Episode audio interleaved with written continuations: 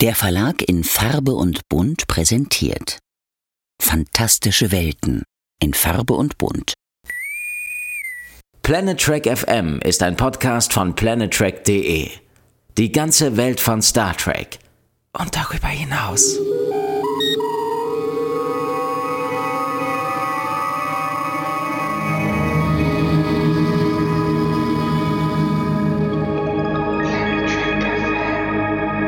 Hi und herzlich willkommen zu einer neuen Ausgabe von Planet Trek FM, die ganze Welt von Star Trek. Wir sind bei Nummer 177 angekommen und wir ist nicht etwa der Majestätsplural von mir, Claudia Kern, sondern ich begrüße auch hier meinen geschätzten Kollegen Björn Sülter. Hi Claudia. moin, moin, Björn. Sehr schön, sehr schön. Das war jetzt keine gute Björn Sülter-Imitation. Es war auch keine beste, gute Kernimitation, aber. Nein, es war so ein bisschen, ein bisschen verhuscht, aber das soll uns nicht stören. Gut, dass du nie verhuscht wir, bist. Richtig, so sieht's aus. Und wir reden nämlich heute tatsächlich endlich über das Staffelfinale der, der zweiten Staffel von Star Trek Strange New Worlds. Weißt du, was ich bei der Gelegenheit gerade denke? Nein. Wie großartig es gewesen wäre, wenn wir diesen Podcast schon in den 80er, 90er Jahren gemacht hätten. Ich hätte nämlich wahnsinnig gerne mit dir sozusagen live zur Ausstrahlung über Best of Both Worlds Part 1 gesprochen, oh, glaube ich. Ich dachte gerade wirklich, du würdest sagen, du hättest sehr gerne mit mir über Shades of Grey gesprochen. Fifty Shades of Grey oder äh, die Folge? Ähm, ich dachte jetzt wirklich an die Folge, ähm, die ich das erste Mal gedacht habe, äh, ich weiß nicht, ob ich es noch mit meinem Gewissen vereinbaren kann, Star Trek-Fans zu sein. Nein, das ist, äh, ist wohl wahr. Vielleicht ist es auch ganz gut, dass wir die 80er, 90er noch nicht gepodcastet haben. Man weiß es nicht. Ja, ich glaube auch, aber Best of Both Worlds, das wäre schon, so die noch mal gucken zu können, ungeguckt. Ja. Also wirklich live, ohne diese ganze Erinnerung mit sich herumzuschleppen und die besten Listen, Platzierungen und sonst irgendwas. Das wäre schon cool. Und ich will jetzt ja auch nicht spoilern oder so, aber die Frage, wird er Schrägstrich sie überleben, ist ja durchaus eine Parallele in diesem Staffelfinale und Best of Both Worlds. Richtig, also zum Thema Cliffhanger werden wir da bestimmt auch noch was zu sagen haben. Aber erstmal ähm, beschäftigen wir uns, denke ich mal, direkt mit der Folge. Richtig. Machen wir. Gut. Also, die Folge hat den schönen Titel Hegemony, zu Deutsch Hegemonie. Und wir gehen in den Vorspann und da kommt schon mal die erste Überraschung der Folge, zumindest für mich. Nämlich der wird nicht etwa von einem Besatzungsmitglied der Enterprise gesprochen, sondern von Captain Battelle. Ja, die Todgeweihten grüßen schon zu Beginn der Folge. Spoiler. Entschuldigung. Ich gehe davon aus, dass die meisten die Folge schon geguckt haben. Ja, ich gehe auch mal davon aus, die werden wohl kaum warten, bis wir uns dazu bequemen, darüber zu sprechen. Aber es ist schön, Captain Battelle mal äh, zu hören mit einem Logbuch. Das finde ich super. Ja, finde ich auch. Also das, ähm, ich finde es auch schön, dass wir jetzt mal wieder auf einen Planeten gehen. Ja. Nämlich, äh, sie erzählt uns, dass sie mit der Kajuga im Orbit des Kolonialplaneten Parnassus Beta ist. Ich finde ja, das klingt ein bisschen wie ähm, Parmesannudeln oder sowas. Aber ja, ich fand, aber ich konnte es mir gut merken. Also das ist ja, ich auch. so, ich musste nicht mal zurückspulen, um es mir zu notieren. Das ist Parnassus Beta. Panassus Beta ist schon ein schöner Name. Und der ist auch dann direkt sehr, also diese Kolonie ist dann auch sehr budgetfreundlich einer amerikanischen Kleinstadt nachempfunden. Super, und, ja. Und ich glaube auch, das Thema Budget wird uns in dieser Folge noch ein, zwei Mal beschäftigen. Okay, ähm, interessant. Findest du nicht? Nein. Ich bin total, ah, okay. ich bin total gespannt. Okay. Ähm, können wir kurz über diesen Kolonialplaneten sprechen?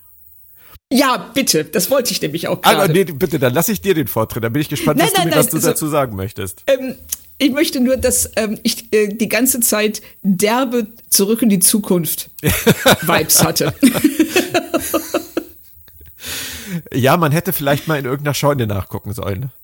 Ja, für eine oder? kleine Zeitreise um die Sonne mit DeLorean oder wie auch immer, keine Ahnung. Nein, also ist schon richtig. Äh, kann man dran denken, aber ich habe noch was ganz anderes irgendwie gehabt.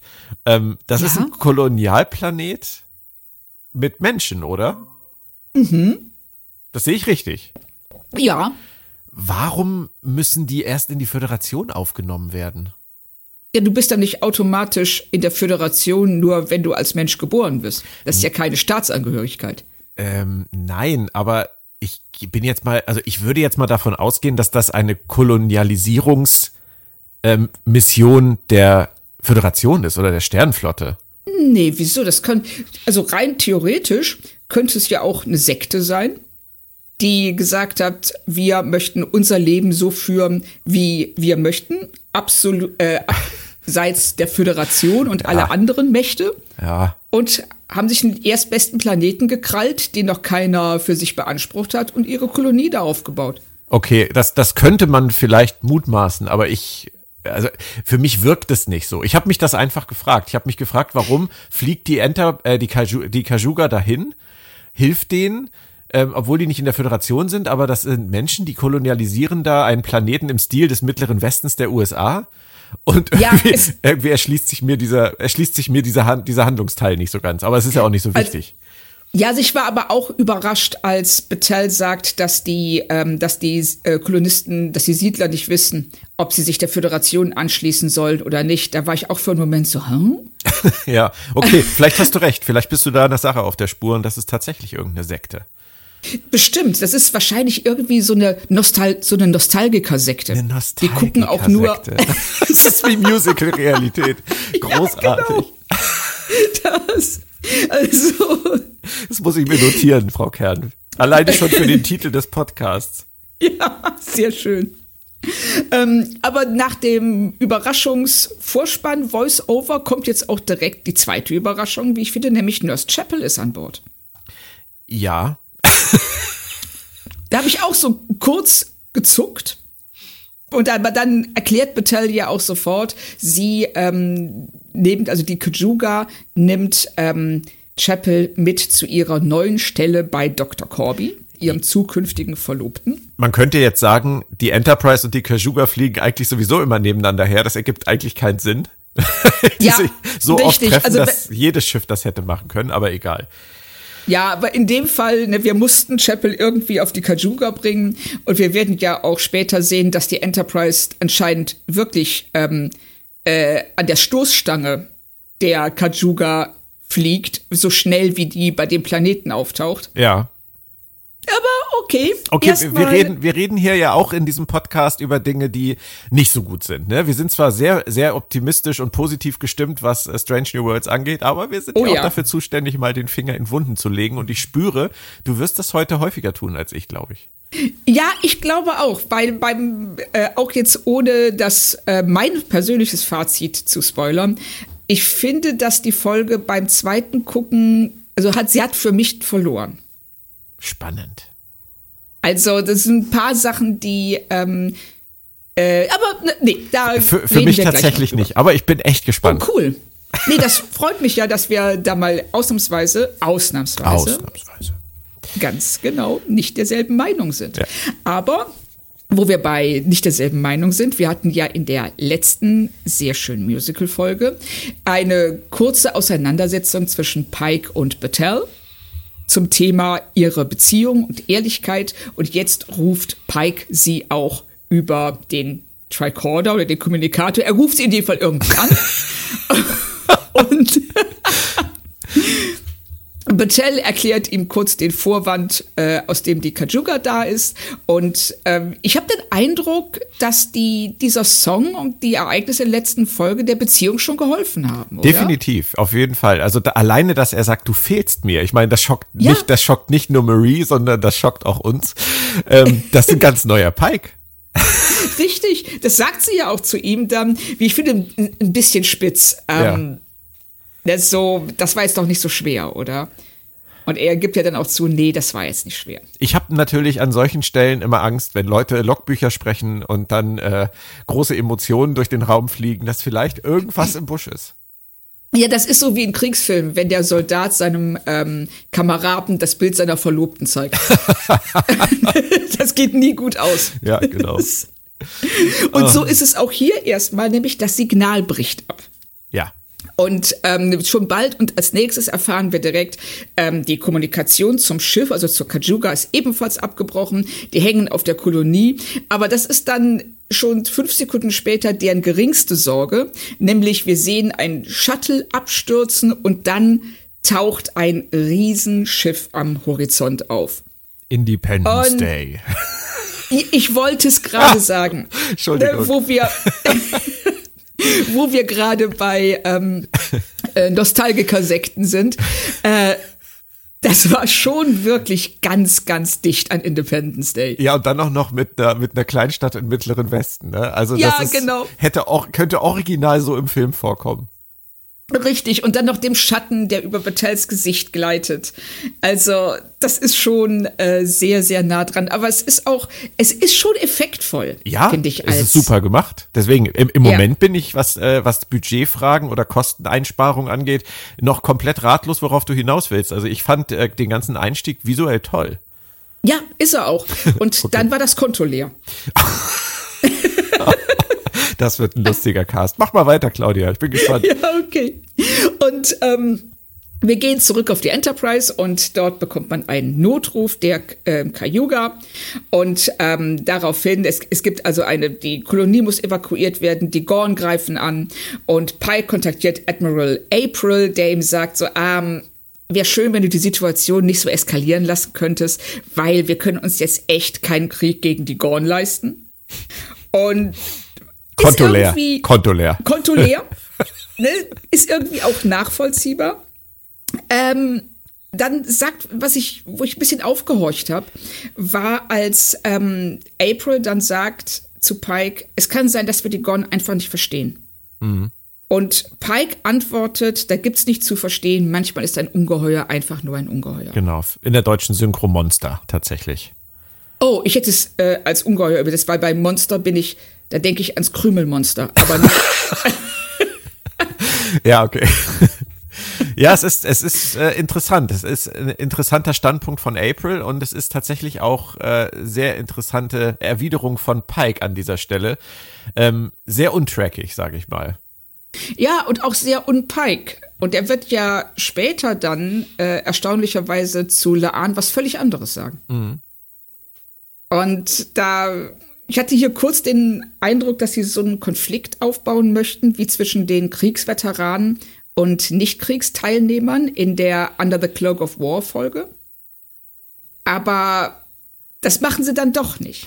Wobei ich das nachvollziehen kann. Also ich glaube, das ist immer so ein bisschen der, der Geschwindigkeit der Erzählung geschuldet und ähm, mangelnder Zeit, um irgendwie noch extra Szenen reinzubauen. Aber aufgrund der Erlebnisse, die Pike mit den Gorn bisher hatte, in diesen zwei Staffeln von Strange New Worlds finde ich es nicht ganz äh, von der Hand zu weisen, dass man sagt, das sind Monster. Also ich finde es immer noch sehr untrackig, ich finde es sehr unpeikig und ich finde es auch eigentlich unglücklich, sehr viel un.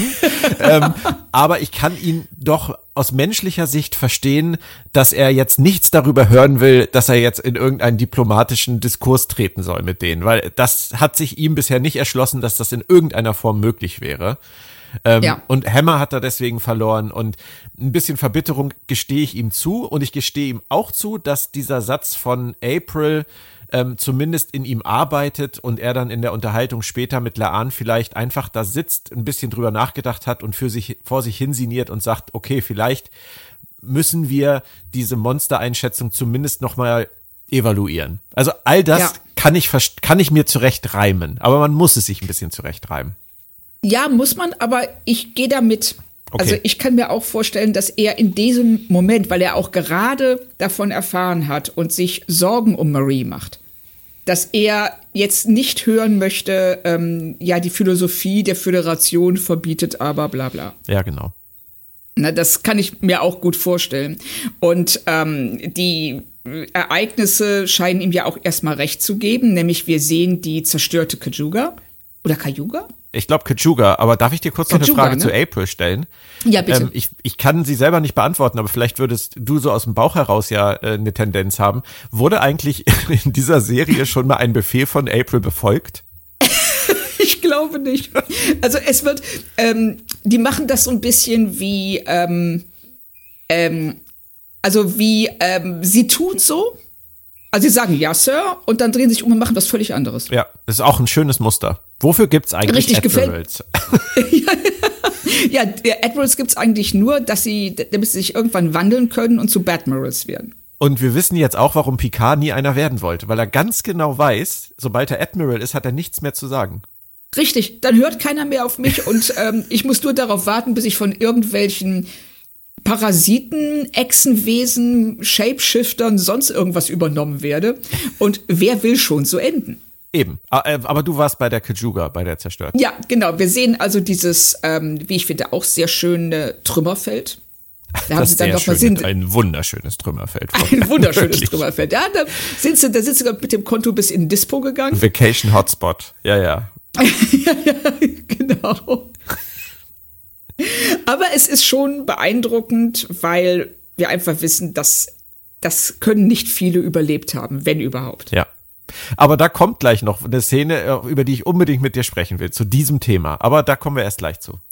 Uh, ich bin sehr gespannt, weil wir gehen jetzt erstmal in den Vorspann. Ja, und, und während der läuft, äh, würde ich gerne ein Thema ansprechen. Das können wir ja vielleicht klären, bevor der Vorspann zu Ende ist. Und oh, zwar ja, die Gorn an sich. Ich glaube, wir müssen das einmal aus dem Weg räumen. Ähm, wir ah, sind da ja, ja schon weiß, ein paar Mal dran hängen geblieben. Wir haben das auch schon ein paar Mal so am Rande thematisiert. Aber hier ist es jetzt ja so, äh, und das ist sicherlich auch kein Spoiler, man wird in dieser Folge die Gorn ähm, näher sehen als jemals zuvor und auch vor allem die Crewmitglieder der Enterprise äh, sehen sie vis-à-vis. -vis. Sie haben Augenkontakt mit den Gorn. Mhm. Und ähm, ich erinnere mich noch damals bei Enterprise, als die über die äh, Gorn nachgedacht haben und sich dann die Andorianer ausgewählt haben als, als Alien-Spezies der Classic-Serie, die sie dann in ihre Serie mit reinbringen. Da haben sie die Gorn nicht gemacht, weil in TOS Kirk derjenige war, der zuerst einem Gorn gegenüberstand. Und ähm, Brandon Braga und Rick Berman haben damals entschieden, so sehr sie es auch wollten, ähm, ist es einfach nicht möglich, diesen Kanonbruch hinzunehmen und deswegen haben sie die Gorn nicht gemacht. Haben die dann nachher erst ja in ihrer ähm, Spiegeluniversumsfolge mit reingebracht. Aber sie haben da halt die Finger von gelassen. Und hier ist es jetzt, finde ich, eindeutig so, dass die Macher sagen, ähm, wir haben Bock auf die Gorn und wir beugen das wirklich so weit, wie es nur geht, oder lassen das, lassen den Kanon sogar reißen. Ist das für dich okay? Ja, also ich bin immer der Meinung, dass Kanon einer guten Geschichte nicht im Weg stehen sollte. Ähm, es gibt sicherlich Grenzen, also Sachen, die man schwer oder sehr schwer vereinbaren kann. Aber hier in dem Fall, die Gorn tauchen in Classic in einer Folge auf. Ja. Und sich von diesem einen Satz aus einer Folge so coole Gegner nehmen zu lassen. Da, ich bin bereit, das zu verzeihen. Wie siehst du das? Ich bin da bei dir, genau aus dem Grund, den du genannt hast. Es ist ein Auftritt gewesen, es ist im Prinzip ein Satz gewesen, den man so oder so vielleicht auch umdeuten kann oder ihn, man kann ja auch immer im Nachhinein sagen, vielleicht Unwissenheit oder was auch immer oder ein bisschen anders gemeint. Es ist egal. Es ist ein Satz in einer Folge gewesen und ich kann damit leben. Wenn sie jetzt äh, die Borg einführen würden, hier bei oh, ja. Strange New Worlds, da, das würde ich nicht akzeptieren. Dann wäre Richtig. das für mich tatsächlich eine, eine andere Zeitlinie. Ja, genau. Also da, ähm, auch da bin ich bei dir, weil die Borgs sind ein so ikonischer Gegner und diese erste Begegnung ist, ähm, äh, also hat sich zumindest in mein Gedächtnis echt eingebrannt in ähm, Q-Who. Ja. Und also das ist wirklich ein phänomenaler Moment, wo du zum ersten Mal den Eindruck hast, nein, die Föderation ist auf sowas nicht vorbereitet. Ja, und das Gefühl finde ich, dass das erzeugen sie mit den Gordon in Strange New Worlds äh, schon auch. Also ich, Richtig. ich habe da diese Borg-Vibes, definitiv. Und äh, freue mich auch darüber, aber es hätte ja, oh, das Intro ist schon vorbei. Ähm, wir müssen, glaube ich, so ein bisschen. Oh, ja, richtig, genau. Schon lange also, gelaufen. Spock, es läuft schon zum fünften Ja, stimmt. Mal. Spock sucht schon nach Überlebenden. Genau. Deswegen noch eine Bonusfrage. Warum überhaupt die Gorn? Ich meine, die sehen ja nicht mal, wenn wir ehrlich sind, die sehen ja nicht mal aus wie der Gorn aus, äh, aus TOS. Ähm, warum Nein. haben sie nicht einfach eine Monster-Alien-mäßige Spezies genannt und die X3795 genannt? Ja, ist eine gute Frage. Wahrscheinlich, weil die Gorn ähm, als Begriff ähm, Star Trek-Fans vertraut sind. Aber sie sind noch nicht zu Tode erzählt, wie die Klingonen.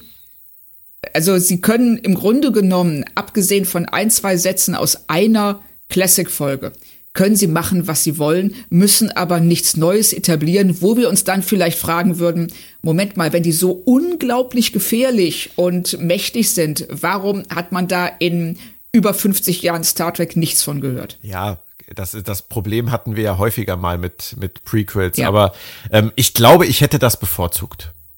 Also nur ich um sie Gorn zu nennen, glaube ich, ähm, ist es die Diskussionen um Kaisersbad dann irgendwie nicht wert. Ja, du hast schon recht. Dass ähm, sie haben da vielleicht aus einer gewissen Bequemlichkeit und Einfachheit raus eine Entscheidung getroffen, die so nicht nötig gewesen wäre. Ja. Gut, haken wir es ab. Wir können beide damit leben. Das ist ja auch schön. Genau. Ne, getan ist getan.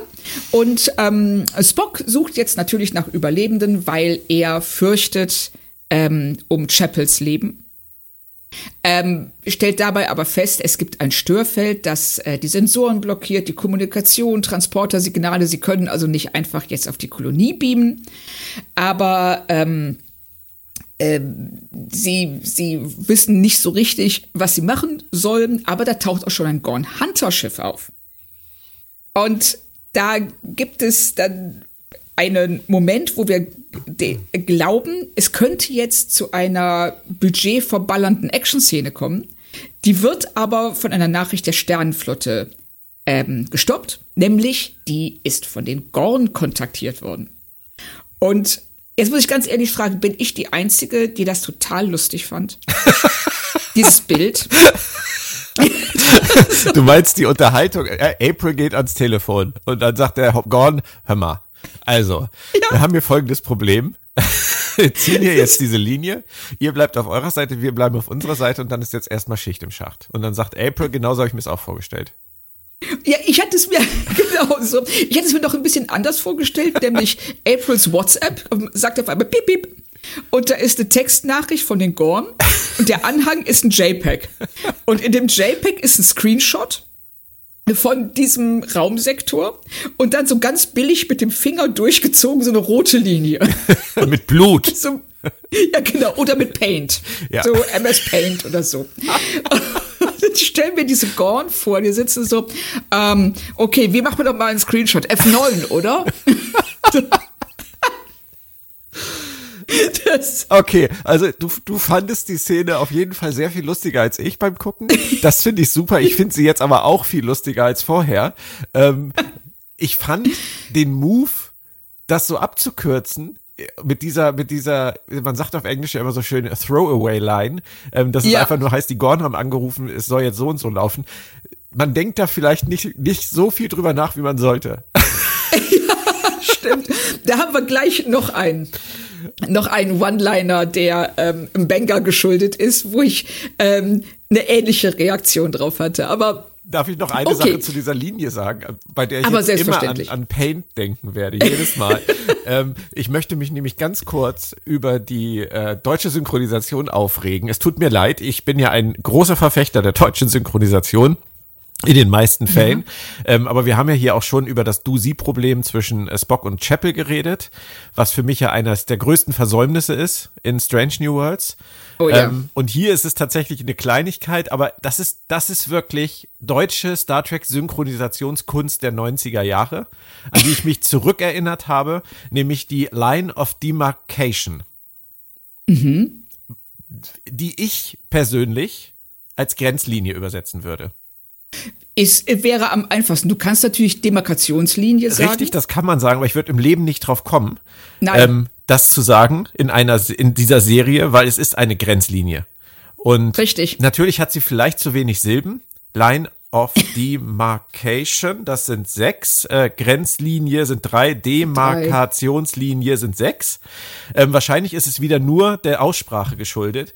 Aber je häufiger ich in dieser Folge das Wort Demarkationslinie gehört habe, desto sicherer war ich mir, dass ich es mit Grenzlinie übersetzt hätte. Ja, auf jeden Fall. Also es ist einfach, es ist, ähm, nenn die Dinge bei dem, was sie sind. Es ja. ist eine Grenzlinie, also sag einfach Grenzlinie. Und das, das hat ähm, auch nichts mit Intelligenz zu tun, aber ich glaube, wenn ich, äh, wenn ich 20 Leute aus meinem Umfeld frage, was eine Demarkationslinie ist, dann könnten die mir das auch nicht sagen. Ja, das denke ich auch. Und, ähm, und es ist, es ist unnötig kompliziert. Ich äh, bin auch ziemlich sicher, es liegt an der Aussprache. Ja. Dass sie, ähm, äh, dass die deutsche Synchro das Pech hat, dass gerade in dem Moment, wenn das ausgesprochen wird, die Kamera wirklich frontal aufs Gesicht zeigt und du ähm, da nicht mehr rauskommst, das irgendwie anders zu übersetzen.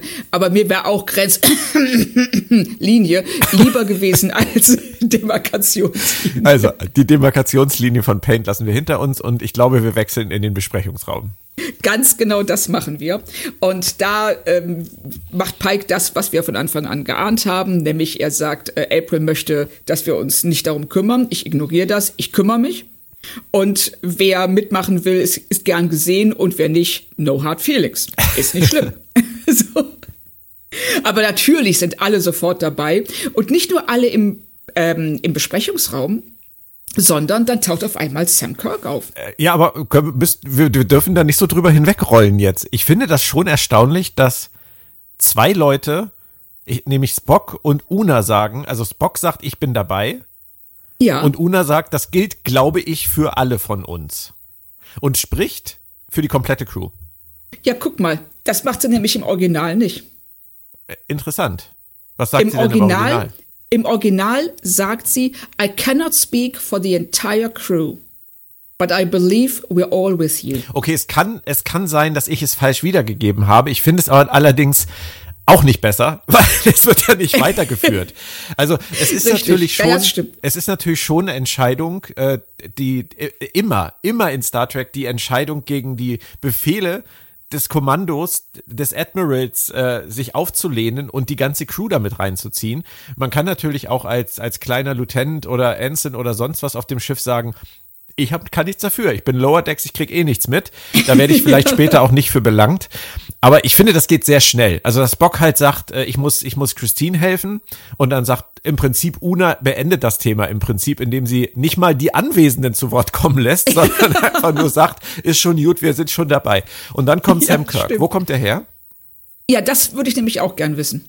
Ähm, ist da irgendwie, gibt es so, ein, so, eine, so eine Tafel, wo dann irgendwie steht, wann die ähm, Top-Offiziere im Besprechungsraum sind und worüber die reden? Woher weiß der, dass die da sind? Also ich denke mal, er wurde angefordert, teilzunehmen und ist zu spät gekommen. Okay, das würde tatsächlich zu Sam Kirk passen. Ja, aber sein Auftritt wirkt so ein bisschen wie, er stand die ganze Zeit schon in der Ecke und auf das Stichwort des Regisseurs ist er losgelaufen. Ja, genau so. Wobei ähm, ich es persönlich schön finde, dass sie sein ähm, Verhalten aus der letzten Gorn-Folge, wo er ja völlig in Panik gerät und die Kontrolle über sich verliert, nochmal aufgreifen, weil ich erinnere mich daran, dass uns beiden das nicht gut gefallen hat. Richtig, und ich finde es auch schön, dass er selber sagt, er würde das gerne besser machen.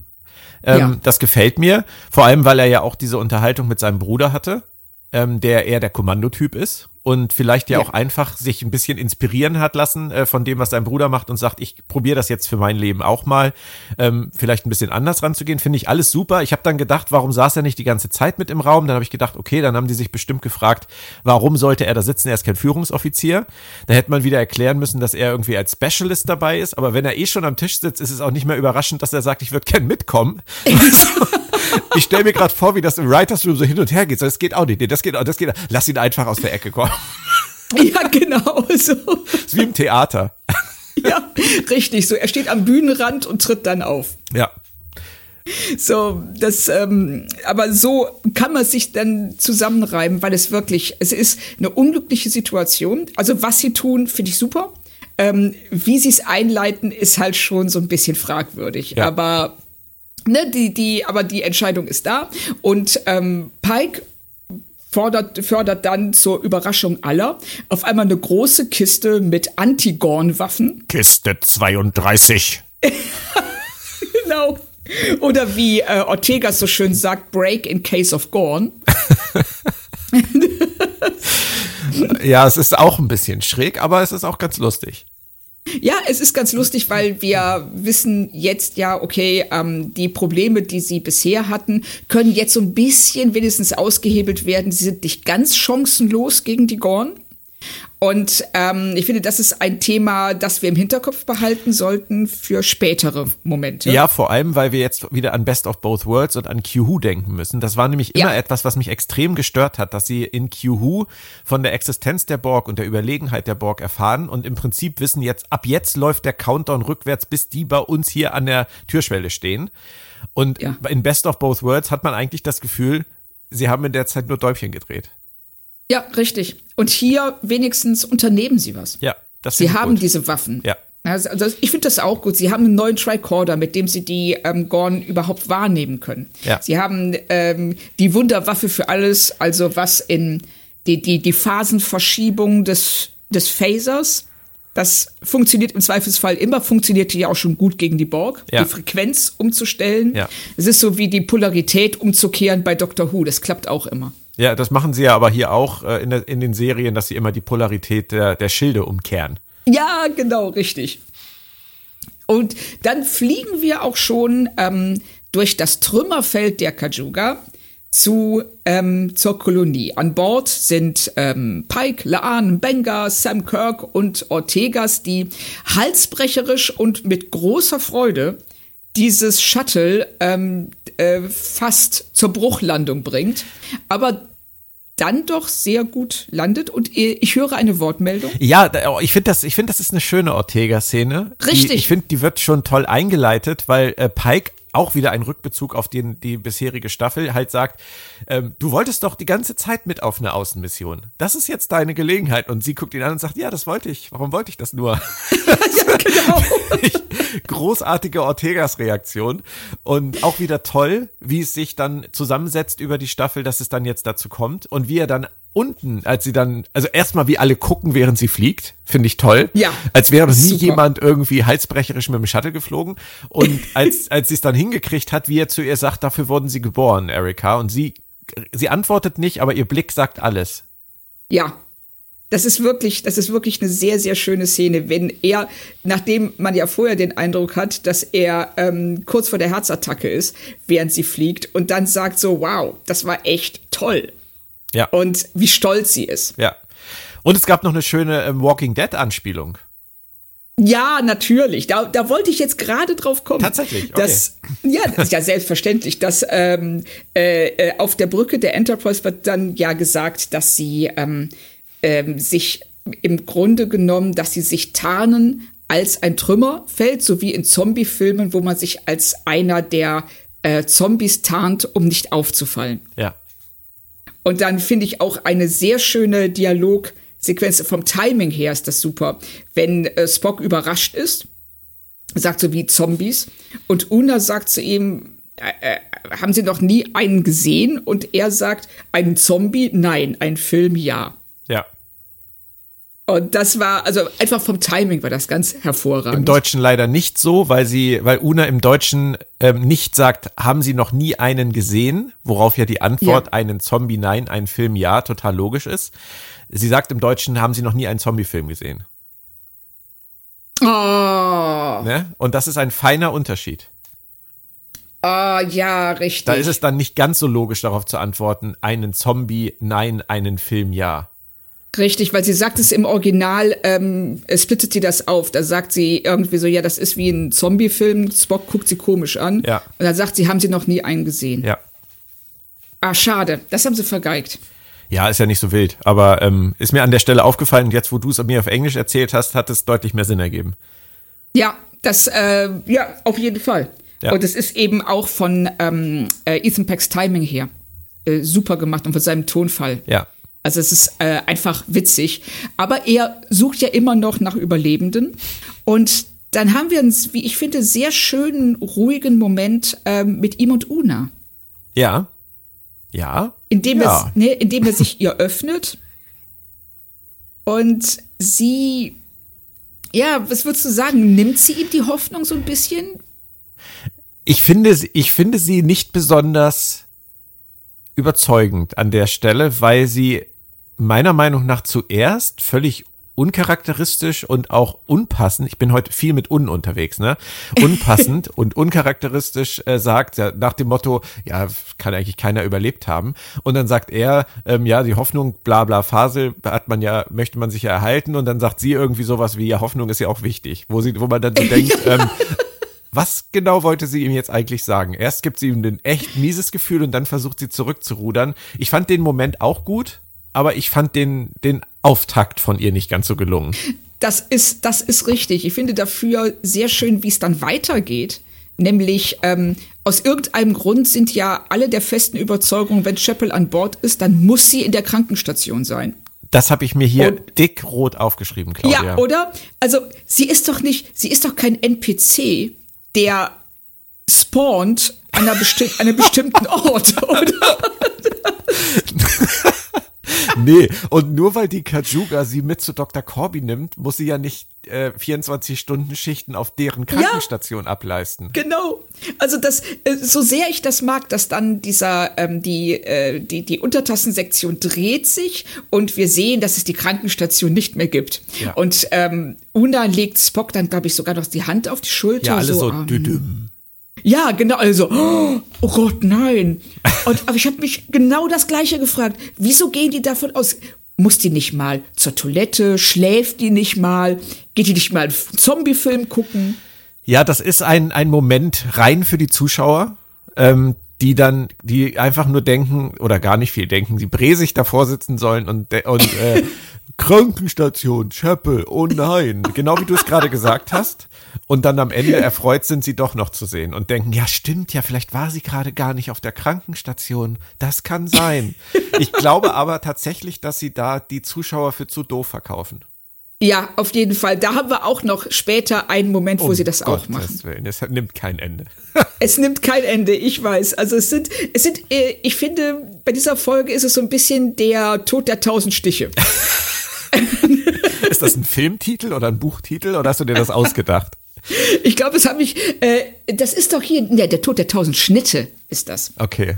Diese ähm, äh, chinesische Foltermethode. Okay. Wo du, ähm, aber da müssen wir jetzt nicht näher drauf eingehen. Aber das, das notiere ich mir nicht auch noch jetzt, weil so viel Platz habe ich für den, den Episodentitel unseres Podcasts nicht. Ich habe schon die ja Nostalgiker-Sekte und ich habe schon vorweihnachtlicher Beef.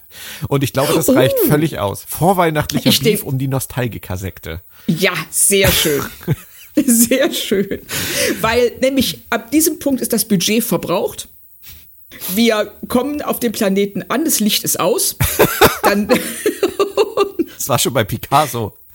Ja, richtig. Und das, äh, das, das war da schon sowas, wo ich gedacht habe, so Leute, echt jetzt? Aber egal. Wir sind, wir folgen jetzt dem Außenteam durch die Kolonie und das ist alles so ein bisschen Alien, Jurassic Park und äh, dann taucht natürlich prompt ein Gorn Youngling. Ich weiß nicht, wie habt ihr es auf Deutsch übersetzt? Jungtier.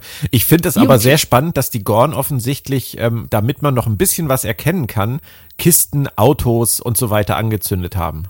Ja, richtig. Weil wir wollen ja diese Effekte, die wir für die Gorm verbraten haben, nicht völlig ignorieren. So wie bei der letzten Drachenschlacht bei ähm, Game of Thrones. Und hat sich das gemerkt. Ja, da war das Licht auch aus. Ja, richtig. Und das war auch echt, das, das war echt hart. Meine Frau hat die ganze Folge durchgefragt, ob ich nicht den Fernseher heller drehen kann. Und ich habe die ganze Folge versucht, ihr zu erklären, dass das so gewollt ist. Ja. Und dann sagte sie, genau. aber es ist scheiße. Richtig, war es auch. Und sie, also das Licht auszumachen und die Nebelmaschine anzuwerfen. Ja. Das, ähm, aber wir haben den, ähm, äh, wie ich finde, sagt jetzt ein Banker den Satz der Folge. Oh nein, Claudia, das habe ich mir auch aufgeschrieben. Nein, das, hast ist, du. Ist das, ist das der, den du vorhin angeteasert hast? Ja. Ja, okay, dann bitte, Fall. bitte, schieß los. So, die, die, die, dieser, dieser, dieses Gorn-Jungtier taucht also auf und macht diese ganze Raptoren-Nummer und äh, springt über die Kisten. Und dann sagt ein Banker, it looked hungry. da war ich raus. Da, ja, da, da habe ich, da hab ich nur ein großes Fragezeichen im Gesicht gehabt. Ähm, weißt du, niemand stand den Gorn bisher gegenüber. Er muss ja irgendwie, er, er muss ja irgendwie besondere Kenntnisse über echsenartige Wesen haben, weil ich, ja, ich habe tatsächlich extra nochmal zurückgespult. Ich sehe an den Bewegungen dieses Gorn-Jungtiers nichts, was ich in irgendeiner Weise interpretieren könnte. Schon gar nicht in diese Richtung. Genau, also ich hätte es auch schön gefunden, wenn der irgendwie so eine Serviette um den Hals gehabt hätte und so Messer und Gabel in den Klauen. und dann so, mega, hm, it looked hungry. ja. Und, und das reicht ja noch nicht. Äh, wie sie, also er sagt diese, ähm, er macht diesen Kommentar, den er auf nichts fundiert und dann galoppieren alle los damit. Ja, genau. Und, müssen die Vorräte und sagen dann so, hm, dann hat es hier keine Nahrung. Und wenn es keine Nahrung hat, dann heißt es, dass die Kolonisten noch am Leben sind und sich irgendwo verstecken. So, was? Ja, stimmt. Also, das ist auch nicht, es ist auch nicht viel logischer. Nein, gar nicht. Das, ähm, das ist so, äh, eines, sie wollen bestimmte Informationen vermitteln und ihnen fällt ja einfach nichts Besseres ein, als zu sagen so, ja, okay, ähm, ihr müsst nicht aufgeben, sondern die Menschen sind noch da, die verstecken sich nur irgendwo. Und woher wissen wir das? Ganz einfach, weil die Gorn keine Nahrung finden. Mhm. Also ist die einzig logische Erklärung, finde ich. Mhm. ja, ich, äh, ja. ja. also ich bin nicht raus, aber ich bin zumindest äh, am Grübeln gerade. Ja, also ich habe da auch echt gegrübelt. Ähm, aber bevor die Besatzung das auch tun kann, stellen sie fest, dass Dutzende Gorn unterwegs sind. Also fliehen sie direkt ins nächste Friseurgeschäft. Schön. Währenddessen unterhält alle auch wieder auch wieder Fear the Walking Dead übrigens. Fear, ja, Fear the ja. Walking Dead äh, startet auch in einem Friseurgeschäft. Also nicht direkt Richtig. am Anfang, aber in den ersten Folgen. Genau, also das sind, hier sind eh einige Anspielungen. Wir haben ja auch so viel ähm, äh, Alien-Anspielungen und Jurassic Park, alleine von der Inszenierung her. Ja. Und ähm, das währenddessen unterhält Laan alle mit Gorn Fun Facts. Und das macht sie ja gerne. Also sie benutzen, und ich finde es, ich weiß nicht, wie es dir geht, da würde ich gerne deine Meinung hören, äh, dass sie so als Enzyklopädie Gorn fungiert.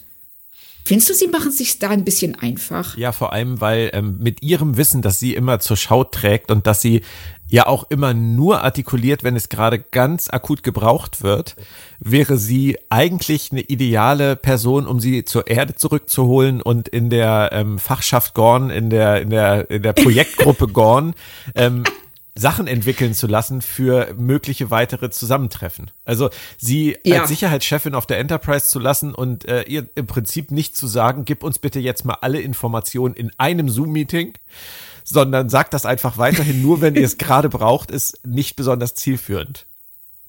Das sehe ich nämlich auch so. Weil das, ähm, sie, sie, sie ist da so isoliert und wenn ihr was passiert, dann ähm, ist damit das 90 Prozent des Gorn-Wissens verloren. Ja, vielleicht ist es bei ihr so, dass ähm, sie immer irgendwie so einen Trigger braucht. Weißt du, es muss irgendwie ein Gorn vorbeilaufen, dem ein Bein fehlt, damit sie sagt, ach, damals, als ich den einbeinigen Gorn getroffen habe, habe ich festgestellt, dass. Anders funktioniert das bei ihr wahrscheinlich nicht. Das ist so in Schubladen ja, bei ihr. Es ist traumat, traumat, äh, traumabedingt in Schubladen. So. Genau, das ist so ein Trigger. Das, sie muss erstmal getriggert werden. Ja. In irgendeiner Weise. Also, also was ist dein Problem? Das, ich habe es dir doch erklärt. Ja, richtig. Also es war so einfach. Und ich finde es schön, wie du gerade das Drehbuch schreibst. Ja, habe ich ja vorhin schon, denn das ist ja auch dieser Moment, wo Pike dann sagt, vielleicht sollten wir auf sie zugehen.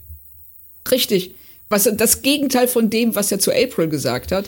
Aber da bin ich tatsächlich voll und ganz deiner Meinung, äh, das hat in ihm gearbeitet. Ja. Und, ähm, und, äh, und blöd wäre eben sonst, dass er und Leanne sonst exakt die gleiche Haltung den Gorn gegenüber hätten. Das wäre eben auch ein bisschen langweilig. Ja. Ähm, Sam fängt jetzt ein Signal von Menschen auf, die folgen dem, stellen aber fest, es ist eine Falle, die für die Gorn gedacht sind. Dann stehen sie so im Kraftfeld und wer taucht da auf? Tja. Ein. Und jetzt würde mich interessieren, du hast die deutsche Synchro gesehen. Ne? Ja. Also äh, fehlte der Akzent. Ja. Äh, war dir an, war dir klar, wer das sein soll, bevor er sich vorgestellt hat? Nein. Ja, wie, wie auch. Ja. Ähm, und das ist schade, weil ich finde, dass Martin Quinn das ganz, ganz toll macht. Ja, ähm, finde ich auch. Also ich finde auch, wenn man, wenn man dann die englische Fassung dazu gehört hat, dann wird das natürlich viel deutlicher, aber dann wird es auch schauspielerisch deutlicher. Und ähm, mhm. es fehlt einfach in der deutschen Synchro. Es war tatsächlich so, dass der steht da und ja, wer ist das? Ah, okay, da musste ich dann erstmal drüber nachdenken. Ähm, aber ja, auf Englisch ist es natürlich großartig. Ja, mir hat es auch sehr, sehr gut gefallen. Wie, wie stehst du insgesamt dazu, wieder eine äh, Person aus der äh, TOS-Zeit zurückzubringen? Ähm, wir haben ja mit Kirk gesehen, dass sie der Sache nicht widerstehen können. Also ja. so inflationär, wie sie den jetzt in der zweiten Staffel eingesetzt haben und ja auch, äh, man muss ja auch ehrlich sagen, bar jeder Logik. Also der ist ja genauso oft in der Nähe wie die Kajuga und ähm, oder er ist halt in alternativen Realitäten ja auch zweimal. Äh, sie benutzen jede Chance und ähm, ich glaube einfach, sie wollen genau das. Sie wollen diese Crew aus der Originalserie über Strange New Worlds Lebensspanne zusammenbauen, um dann mhm. irgendwann den Staffelstab zu übergeben. Ich frage mich immer noch, ob sie vielleicht sogar vorhaben, ähm, aus der Serie irgendwann so eine Art TOS-Reboot zu machen. Oh. Aber das werden wir sehen. Ähm, weil das, ewig kann das ja nicht weitergehen, auch mit Anson Mount nicht. Und wenn dann immer mehr dazukommen, dann müsste man ja irgendwann mal fragen, müsste nicht jetzt zeitlich auch mal der Zeitpunkt sein, wo Kirk dann jetzt wirklich Captain wird. Ähm, ja. Zehn Jahre oder zehn weitere Staffeln sehe ich da halt nicht. Ich finde das Richtig. mit Scotty gut. Ich finde es überraschend. Ich bin allerdings fast gespannter darauf, und das wäre auch meine Frage an dich, ähm, wie sie da jetzt in Zukunft mit umgehen nach dieser Folge, wenn dieser Cliffhanger aufgelöst ist, weil ich mag ja Pilia wirklich gerne. Ich finde ja wirklich, dass die eine ne schöne Ergänzung für die Crew ist, nachdem Hammer gestorben ist. Aber Carol Kane hat jetzt nicht so viel Gelegenheit bekommen, wirklich zu glänzen. Sie ist mhm. halt so ein bisschen so die, die ulkige Alte auf dem Schiff. Und so wird sie auch eingesetzt. Ähm, ich könnte mir vorstellen, dass die, wie bei Discovery mit den wechselnden Captains, den Running Gag hier mit den, mit den Maschinenleuten, mit den Ingenieuren haben und dass wir ähm, in der nächsten Staffel tatsächlich Scotty als Chefingenieur auf der Enterprise erleben. Oder in so einer Übergangsphase arbeitet er erstmal noch für Pilia und dann geht sie, keine Ahnung. Aber ich finde irgendwie, das teasern sie hier schon an. Ich finde es auch. Also alleine dadurch, dass wir ja von ihm erfahren, äh, sein Schiff ist zerstört worden von den Gorn, die ganze Crew wurde abgeschlachtet, er ist in einem Shuttle geflohen.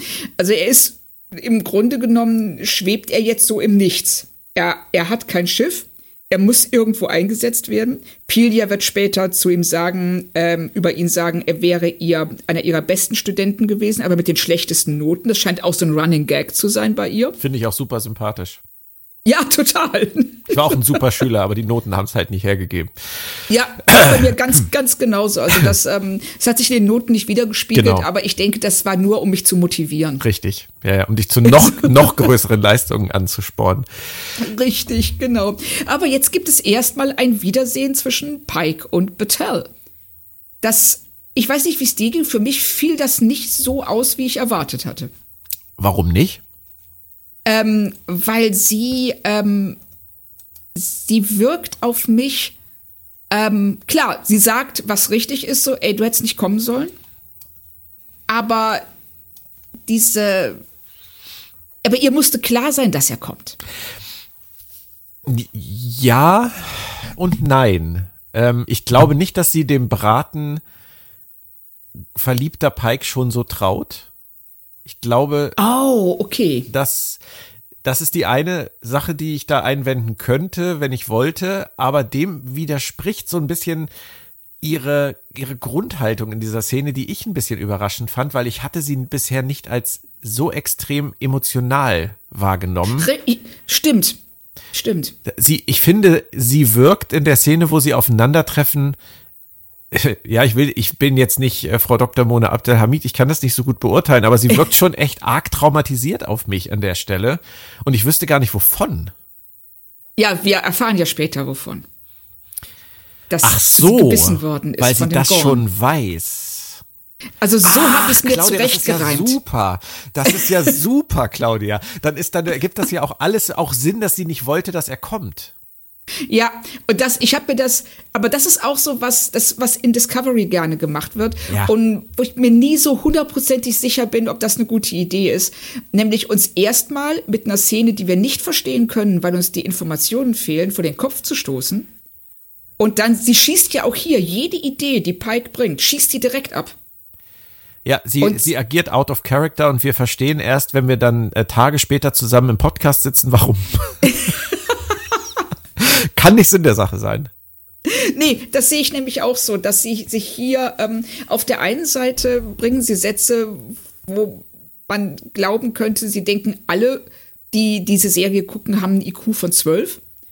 Und dann wiederum äh, fordern sie von uns solche Logiksprünge und auch Emotionssprünge zu vollziehen, dass wir dann am gegen Ende der Folge auf einmal verstehen, ah, deshalb hat sie vor einer halben Stunde so und so reagiert. Ja. Also, ne, ich bin nicht so ein großer Fan davon. Und das setzt sich leider auch in die nächste Szene fort, nämlich da erklären Scotty und Sam gemeinsam, dass Sonneneruptionen möglicherweise für den Angriff der Gorn verantwortlich sind und Sam begründet das damit, dass Heuschrecken ja auch auf Umwelteinflüsse reagieren. So richtig verstanden habe ich das nicht. Gut, danke. Ich hatte jetzt eher, eher nicht gesagt gehofft, dass du da jetzt einspringst. Nein, also da, ähm, ich finde alle Erklärungen, die sie da bemühen, weil, hm, ja, die Gorn kommunizieren ja auch über Licht. Ja, ich esse auch gern Käse. Das heißt nicht, dass ich, wenn ich äh, den Mond am Himmel sehe, der wie ein großer Käse aussieht, unbedingt zum Mond fliegen muss. Nee. Also, Ich, Und dann, ich, ich war mir auch gar nicht, vielleicht kannst du mir das wenigstens erklären. Ich war mir gar Oh, nicht oh. sicher, warum sie das überhaupt versuchen zu erklären. Ich weiß es auch nicht. Also das, ähm, doch, doch, ähm, weil sie sagen dann, oh wow, das ist mega wichtig. Das ist ähm, eine unglaublich wichtige Information über die Gorn, die uns einen enormen taktischen Vorteil verschaffen könnte, wenn wir das ausnutzen. Und das muss unbedingt der Sternenflotte mitgeteilt werden. Ja, das erzählen sie uns aber eher, als dass wir verstehen, warum.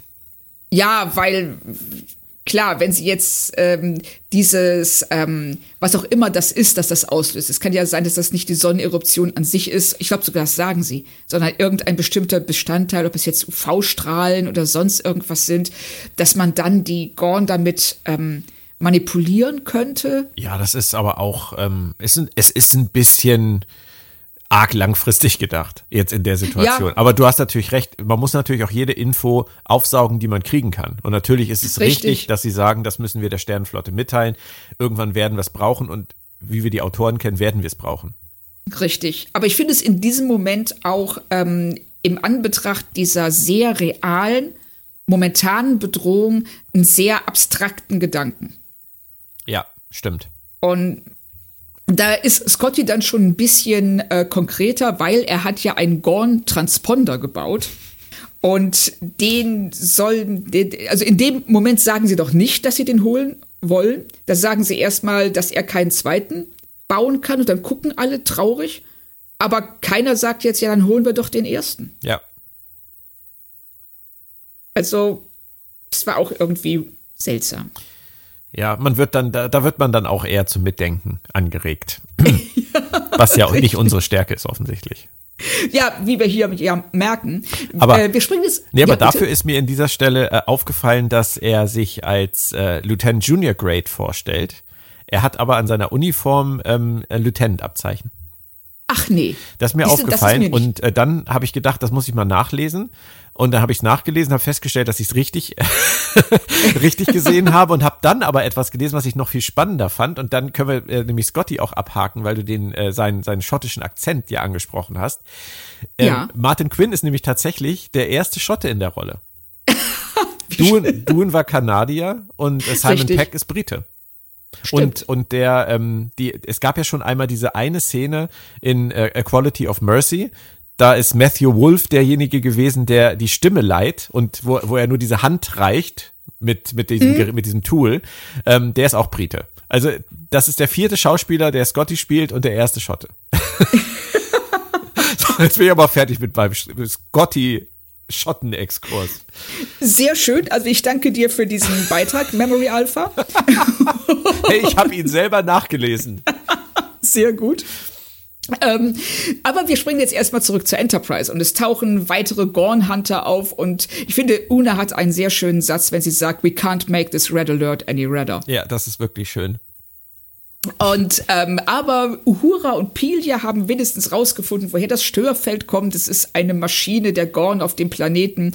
Aber hm, jetzt haben sie ein Problem. Sie dürfen ja keine Waffen einsetzen, weil das hat ja Admiral April verboten und ausnahmsweise hält man sich daran. Ja. Aber glücklicherweise ist ja die zerstörte Kajuga direkt vor ihnen. Und dann kann man ja einfach die komplette Untertassensektion in diese Maschine lenken und die Gorn werden nie auf die Idee kommen, dass das Absicht war. Also erstmal musst du wissen, ähm, es gibt natürlich auch bei Strange New Worlds auf der Enterprise diese Movie Night. So wie bei, bei Star Trek Enterprise. Und da lief letzte Woche Generations. Und da haben sie das gesehen. Also das ist, das ist deswegen, nur deswegen kommt Una da drauf, weil anders kann ich es mir nicht erklären, wie sie in dem Moment nach dieser Erklärung auf die Untertassensektion kommt. Das war für mich auch so, okay. Ja gut, das ja. hat das, das größtmögliche ausgesucht, was man da jetzt runterschicken könnte. Es ist auch eine interessante Taktik und die müssen die Gorn schon echt für strunzend doof halten. Ja. Also das habe ich auch gedacht. So, äh, wie sieht das für die Gorn aus? Du sitzt da in deinem Raumschiff ne, und übst gerade MS Paint und guckst so und dann löst sich aus diesem gigantischen Trümmerfeld das größte Teil, fliegt schnurstracks in die Atmosphäre und knallt auf deine Störfeldmaschine. Und du sagst, boah, da haben wir aber Pech gehabt. Ja, aber sie haben ja sogar noch erklärt, dass sie den Kurs so ganz kurzfristig noch, äh, noch verändern können, damit die nicht auf die Idee kommen, dass die auf dem Weg zu ihrer Störfeldmaschine ist. Das genau. ist äh, ja, das ist schon so ein bisschen so. Also wir haben zwar, wir haben zwar Respekt vor den Gorn, aber wir überschätzen ihre Intelligenz nicht. Nein, wirklich nicht. Gut, wenn sie, äh, wenn die bei der Movie Night am Tag vorher Alien gesehen haben. Das Alien ist ja auch strunzdoof. Ja, das stimmt. Ja, also vielleicht haben sie gedacht, naja, mehr haben die auch nicht drauf, obwohl sie Raumschiffe bauen und eine Zivilisation. Aber egal. Und Paint können. Und Paint können und Screenshots machen können. Ja. Also, Ne, aber kommen wir. Wir wollen es auch nicht zu, zu sehr hinterfragen, äh, genauso wenig wie wir hinterfragen wollen, warum Spock der Einzige ist, der die Raketen, die dafür gebraucht werden, anbringen kann. Hab ich mich auch gefragt, bin dann drüber hinweggegangen, weil ich mir dachte, Richtig. ich muss nicht alles verstehen. Genau, ich dachte es ganz genauso. Vielleicht liegt es daran, dass äh, nur sein Gehirn in der Lage ist, diese Berechnungen, wie er mit in dem Raumanzug fliegt und die Raketen. Und, egal, also in dem Fall ist, ist er der Einzige und soll jetzt darüber fliegen. Wir springen aber erstmal zurück zur Kolonie, wo alle jetzt erstmal schlafen. Weil sie müde sind. Schlaf ist wichtig, Claudia. jeder sollte acht Stunden die Nacht bekommen. Ja. Ähm, und da, ich weiß nicht, wie es dir geht, aber hat es dich Gut, das ist jetzt eine sehr führende Frage. Ähm, hat es dich gestört, dass diese, diese 5000 Leute auf der Kolonie kein einziges Mal was sagen dürfen. es ist so ein bisschen so wie bei ähm, wie bei Generations, bei Generations, wo Dr. Sorens Handlungen die Leben von 80 Milliarden Wesen auf dem Planeten irgendwas. Entschuldige, dass ich die genaue Zahl und den Namen des Planetens gerade nicht greifbar habe, aber bedrohen und wir die nie sehen. Ja. Wo man auch denkt so, ähm, ja, es wäre schön, wäre nett gewesen, wenn wenigstens irgendwie der, der oberste Parlamentsabgeordnete kurz mit Picard darüber spricht, dass alle Angst haben. Dann hätten die ja, ein richtig. Gesicht bekommen. Hier ist es ähnlich, aber auch das ist ein Punkt. Also du bist tatsächlich, das fällt mir auf, du bist bei dieser Folge in einen echt schwerwiegenden Analysemodus eingestiegen. Ich weiß, es ist, ähm, es ist losgegangen äh, in dem Moment, als ähm, äh, Banker sagte, it looked hungry. Ja. da war alles vorbei. Ja, da sprang der Zug einfach, da war die Weiche, der Zug sprang auf die falschen Gleise und dann war ich raus, also emotional war ich wirklich raus aus der Folge und bin dann in diesen Vulkanier-Modus. Nee, du, du bist in den Phil Farron Nitpickers Guide-Modus gekommen und äh, solltest da eine Neuauflage mal für den deutschen Markt geben, weiß ich jetzt schon, wem ich die irgendwie mal. Äh Nein, aber du hast ja recht. Du hast mit allem, was du gesagt hast, recht. Du hast, äh, du hast Sachen, auf, mich auf Sachen gebracht, die über die ich einfach hinweggegangen bin aus Unterhaltungsgründen, sage ich jetzt mal, weil, ja. weil kann ich mit leben. Dieses weil kann ich mit leben ist nicht immer die richtige Wahl, aber war hier halt oft so. Und ja. ähm, auch hier tatsächlich, ich bin nicht auf die Idee gekommen, mich das zu fragen mit den Kolonisten, aber du hast recht. Ja, ich find's halt schade, dass ähm, sie hier die nur als nur rein als Statisten benutzen. Ähm, naja, aber du weißt ja, dass wenn die was sagen, müssen sie, müssen sie höher bezahlt werden und wir sind ja schon im Minus. Ja, richtig. Wir sind tief im Dispo drin ja. und äh, das Licht ist deshalb auch immer noch aus und ja. bleibt auch aus auf der Kolonie.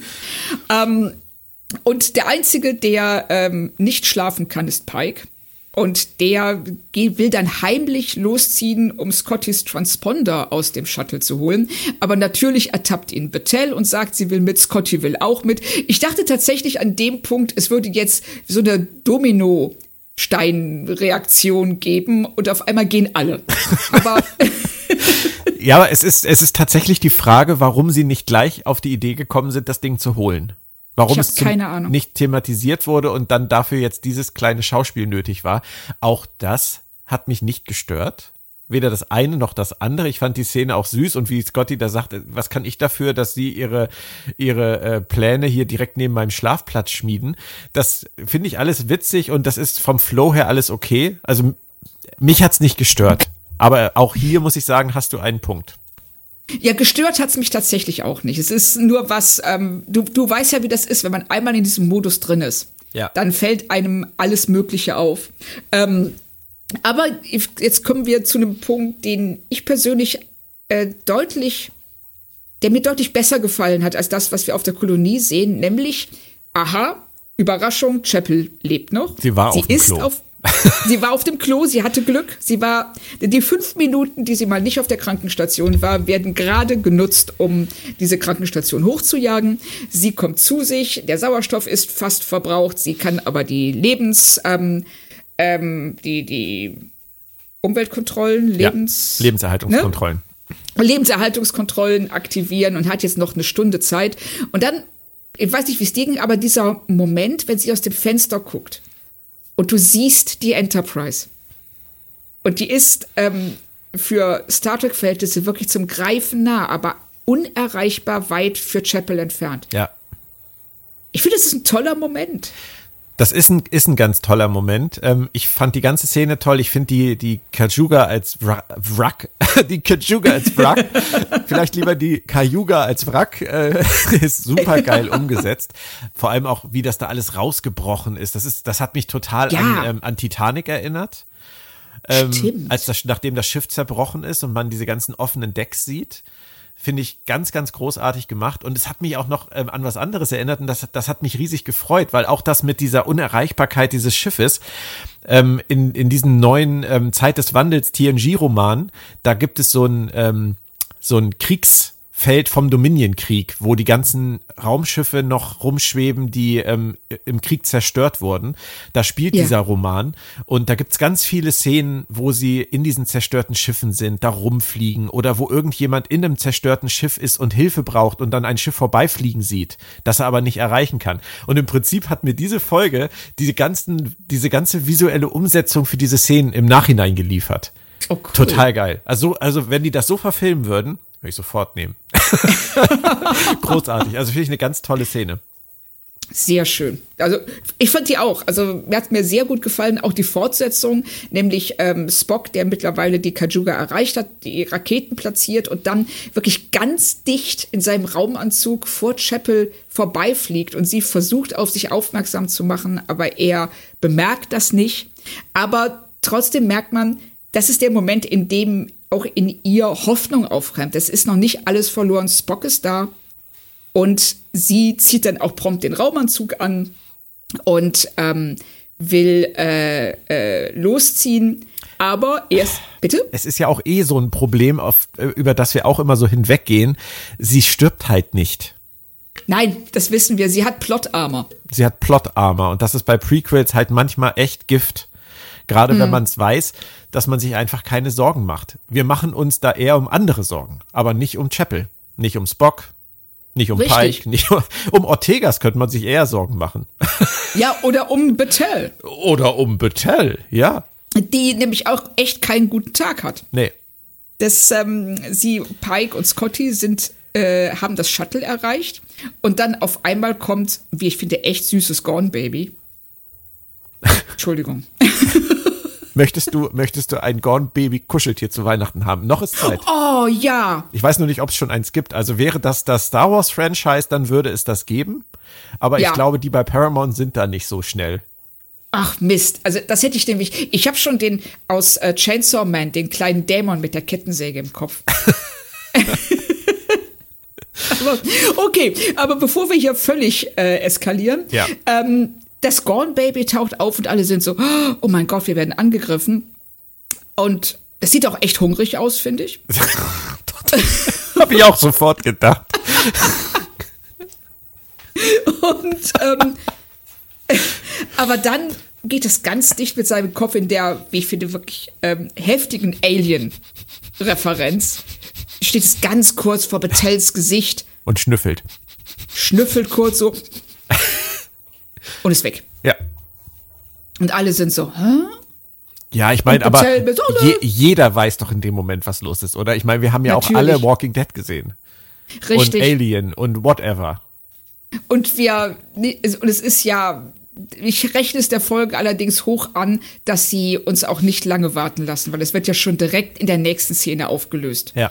Wenn Pike, äh, wir sehen ihm hier schon an, dass er merkt, hier stimmt was nicht. Und dann spricht er sie drauf an und er weiß es, glaube ich, auch, eigentlich auch schon. Ja, und ähm, es ist wieder eine Best of Both Worlds Parallele. Das war ja das, was ich meinte vorhin. Wir haben wieder einen Captain in Not, einen infizierten Captain, einen borgifizierten, gornifizierten Captain. Und ich frage mich an der Stelle halt, wird das die Locutus-Nummer mit ihr? Also nicht, dass sie, dass sie jetzt zum äh, zum Gorn Locutus wird, das meinte ich jetzt nicht. Das wollen wir nicht hoffen. Aber ähm, dass sie diejenige ist, die sie nicht aufgeben werden und die sie dann am Ende irgendwie zurückholen können. Also ich weiß es nicht. Ich weiß es auch nicht, aber ich finde es eine gute Idee. Also das, es wird mir auch gefallen, wenn sie ihr tatsächlich irgendetwas verabreichen würden, was diese Gorm-Infektion zwar aufhält, aber nicht völlig stoppt. Mhm. Dass, wir, dass sie so eine Art Bindeglied zwischen den beiden, ähnlich wie Locutus. Sie sieht in Zukunft dann immer hungrig aus, Claudia. genau. Immer wenn sie auftaucht, dann, hast du Hunger? Nein? Ah, okay. Genau, so richtig. Das ist dein, Und hat dann auch immer so eine Serviette. Genau. Ja. Nein, aber das, da könnte man was draus machen. Ich hoffe, sie machen sich's nicht zu leicht. Und ich hoffe auch tatsächlich, dass sie nicht stirbt. Das hoffe ich auch. Also ich finde es schade, wenn sie ähm, sterben würde, außer sie machen es wirklich spektakulär. Und ich finde es auch sehr schön, wie Pike zu ihr sagt, Hammer hat uns keine Chance gelassen, ihm zu helfen. Richtig, und das hat uns ja auch damals ein bisschen gestört. Richtig weil er da wirklich sehr, sehr schnell ist. Ja, wobei wir ja auch damals, glaube ich, gesagt haben, dass er offensichtlich ja seinen Frieden mit sich gemacht hat und alles, ja. alles für sich erreicht und geschafft hat, was er wollte und irgendwie bereit war zu gehen. Das muss man ja auch akzeptieren. Ähm, Betel ist halt nicht bereit. Und von daher genau. finde ich die, finde ich die, die, äh, den Verweis auf Hammer hier sehr günstig. Von, also nicht günstig, sondern sehr gelungen. Das war das Wort. Find, ja, sehe ich auch so, weil sie eben auch noch mal zurückgreifen und sagen, diese Hilflosigkeit, die Pike da empfindet, als er ihn nicht davon abhalten kann. Und ähm, das will er nicht nochmal äh, erleben. Und mhm. deshalb und vor allen Dingen nicht mit Betel. Ja. Nein, natürlich ähm, nicht. Auf, auf der Kajuga hat sich Chapel mittlerweile den Raumanzug angezogen und sieht auf einmal einen ausgewachsenen Gorn im Raumanzug, der versucht, vergeblich versucht, ein Passwort einzugeben. ich weiß nicht, das ist, stell mir vor, wie der sitzt so. Eins, zwei, drei, vier, fünf. Nein, ist es nicht. Admin. Ist es auch nicht. Passwort. Ja, verdammt. Ich sterbe hier tausend Tode heute, ey. Ich dachte, ich dachte, wir treffen uns und sagen einfach, hat, das war super, aber es funktioniert heute nicht. Es funktioniert nicht. Ich weiß, ich weiß auch gar nicht genau warum, aber ich bin in diesem Modus gerutscht und jetzt reiß ich dich mit in den Strudel. ah, ja, aber ich meine, die haben ja irgendwie auch die Raumfahrt entwickelt, ne? Richtig. Deswegen, vielleicht ist das, vielleicht ist ihnen das Prinzip des Passworts ja auch einfach nicht bekannt. Das, das wäre ein sehr, das wäre eine sehr glückliche Zivilisation. Ja, vielleicht denkt er einfach, ähm, der muss halt irgendwie eine bestimmte Melodie eingeben. Also es wäre auch wieder ein ja. Passwort. Nee, das ist, das ist auch wieder Quatsch. Vielleicht, was auch immer, vielleicht denkt er auch, er muss alle gleichzeitig drücken. Das wäre auch ein Passwort. Er versteht vielleicht gar nicht, was er da tut. Das, ähm, ja, er spricht vielleicht kein Englisch. Ja, auch das könnte ein Problem sein. Die sprechen ja, ja. generell nicht so viel. Richtig.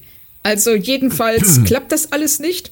Und ähm, äh, Chapel weiser, also klugerweise zieht sie sich dann einfach zurück.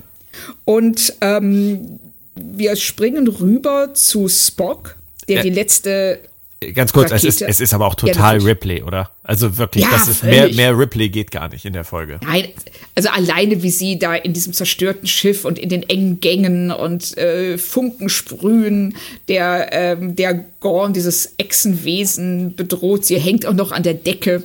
Also das ist 1A Alien. Ich kann damit leben. Ich auch, muss ich mal wieder gucken, fällt mir gerade auf. Ja, richtig. Also die ersten beiden Filme sind toll. Ja. Hast du alle gesehen oder tatsächlich nur die ja. ersten beiden. Nein, ich habe alle gesehen. Okay. Und Alien Covenant sitzt. Ich sag mal, das war nicht so schön. Okay. Hast du alle gesehen? Die ersten vier. Bis, ah, bis okay. Resurrection heißt er doch, glaube ich, der vierte, ne? Ja. Ja, das, den haben wir ja auch schon häufiger hier im Cast zitiert, äh, wenn Ripley vor ihren Klonen steht. Aber ähm, ich mochte tatsächlich den dritten auch noch auf dem Gefängnisplaneten. Ich mochte den auch. Also ich trauere ein bisschen dem, ähm, dem Alien-Film hinterher, den wir nicht sehen durften. Nämlich dem, der äh, auf diesem Mönchs, diesem Kloster-Holzplaneten gespielt hätte. Ja. also, das äh, hätte mir noch sehr, sehr gut gefallen. Aber ne, es sollte nicht sein. Es sollte nicht sein. Du kannst mir irgendwann mal davon berichten. So, so direkt vorstellen kann ich mir das jetzt nicht, aber das macht auch nichts. Ja, ich finde, das ist eine mega Idee. Ich glaube sogar, das gibt ein komplettes Drehbuch schon dazu. Dann sollten sie es vielleicht aber einfach nochmal machen. Richtig. Also das äh, könnte man heute noch mal erzählen. Es würde sicherlich von den Effekten heute sehr, sehr gut möglich sein. Ja.